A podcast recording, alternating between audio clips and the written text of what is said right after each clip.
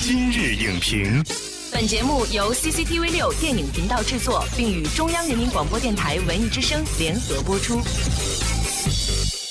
品头论足话电影，今日就评八分钟。大家好，我是陈明。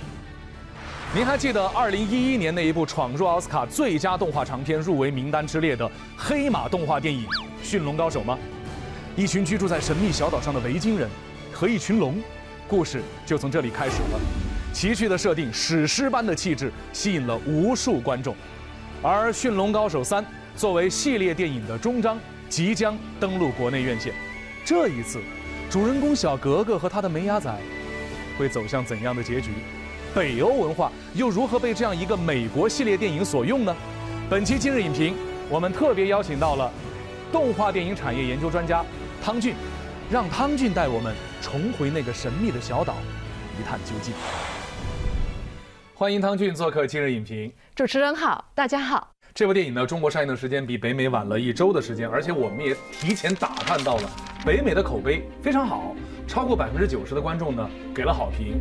你先来点评一下这部电影，我们进入有话直说三十秒。从我个人角度来说呢，我是非常非常喜欢这个《驯龙高手三》这部片子。《驯龙高手三》呢，延续了《驯龙高手一二》它的所有的亮点，包括它上天入地的激扬顿挫，飞龙大战当中的酣畅淋漓。最大的亮点应该说，梅牙仔他通过自己的笨拙的方式找到了自己真正的爱情。但是呢。这个片子它同样有一些瑕疵，在节奏的掌控上面还是会有存在一定的问题。前面二十分钟过于热闹，中间过于沉闷，最后又非常的兴奋。但是呢，瑕不掩瑜。好莱坞有一个习惯，这个习惯呢，除了真人电影以外，其实在动画电影方面体现的也非常的充分，就是它成系列的推出。是，而且它是以五年、十年甚至更长的时间来作为一个开发周期。《驯龙高手》九年的时间，三部作品，是什么在左右他们的一种判断？要把一个 IP，然后连续这么多年做下去，很多人都说艺术创作是源于情怀。但是动画创作，我相信并不单纯是因为情怀。如果说一部动画电影它走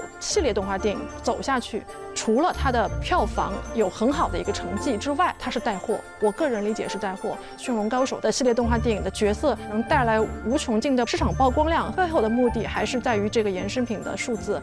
环球乐园接下来就要在中国落地了，那么怎么样来吸引观众进去？那除了它原有的这些《功夫熊猫》《驯龙高手》三部曲，也是一个极大的。吸引力，我相信在乐园里面有一趴的这个地域，它肯定是跟驯龙高手有关系的，实现它的商业帝国的布局和版图。这是整个的好莱坞作为一个非常成熟的电影工业体系下的这样的，呃，六大也好，现在是五大也好，他们在做的一件事情。而且我觉得，梅雅仔的，你说人设也行，说龙设也行，是非常的。流行，现在网络上有一个词语叫做“奶凶奶凶”的。其实很有意思的一点是，梅牙仔既延续了西方观念当中的恶龙，一开场看到人类跟恶龙的交战，但同时呢，他又把这个龙进行了很多艺术上的再创造，按照动物的形态做的一个艺术化的处理。他这个形象其实有点类似于像黑豹，那么他在动物的表演上面，他其实更接近于一些猫狗。Oh, sorry. 所以他能够一部接一部、三部这样拍下来，让这个梅牙仔成为很多无论是少年还是少女心中最喜爱的宠物。说完了龙呢，我们再来说说这个男主角格格。我们会发现哈，这个男孩非常的瘦弱，普通到有些懦弱，有些犹豫，这个就和迪士尼的电影有非常大的区别。可能大家是需要时间去接受的。您可以看到，说他在无时无刻的对抗迪士尼的心态，但同时又进行很大的一个对自我的一个挑战。迪士尼它突破是有点小心翼翼，比如说像《超人总动员》，它已经算是突破了一个大腹便便的一个超人形象，跟以往已经是完全不同了。但是梦工厂它的这个英雄，他是一个维京海盗，在这个维京部落里面。所有人都是非常壮硕的，然后的话非常野蛮，用蛮力解决一切。像这样的一种就创新手段的魄力，其实是梦工厂一向以来想自己做做我的一个自我突破。这是一部梦工厂的影片，讲述的又是一个北欧的故事。这好像是梦工厂啊玩的非常纯熟的一件事儿，嗯，用他国的文化来为自己的影片。做嫁衣，比如说之前还有功夫熊猫，这个用的是中国的文化。对。但是我们仔细去看，阿宝的眼睛是绿色的。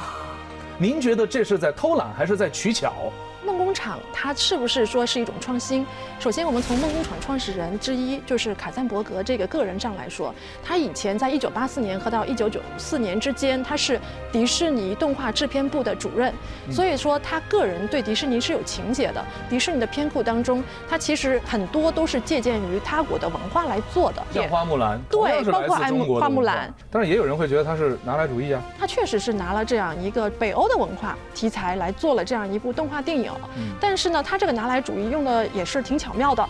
那么在呃《驯龙高手》这个作品当中，他用的是北欧神话当中的冰与火这样一个元素，用这样的一个北欧苦寒之地的维京海盗的角色，加上一个标引号的恶龙，实现题材上的一个选择跟突破。不仅是对，比如说北欧人，他们看到这个作品的时候，他们会觉得说，哦，我的文化终于得以呈现出来。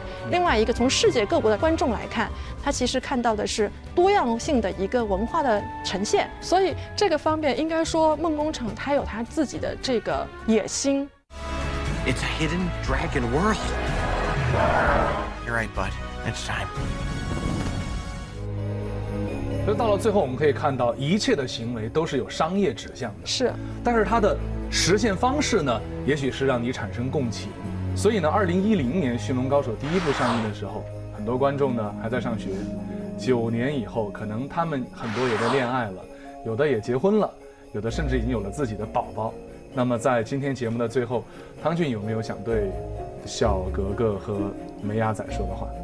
我觉得真的是有这样一句话，就是天下没有不散之宴席。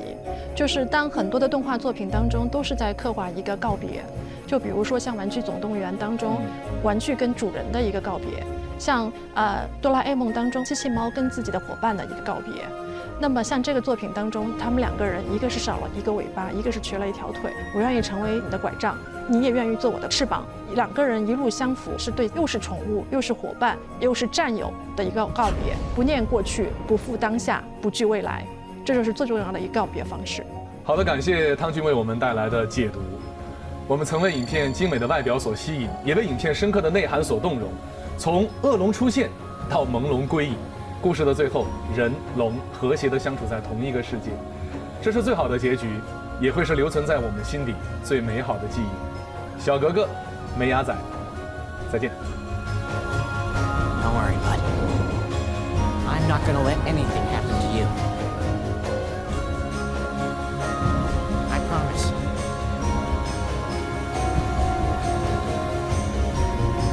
本栏目视频内容，请关注 CCTV 六电影频道，周一到周五每晚十点档《今日影评》。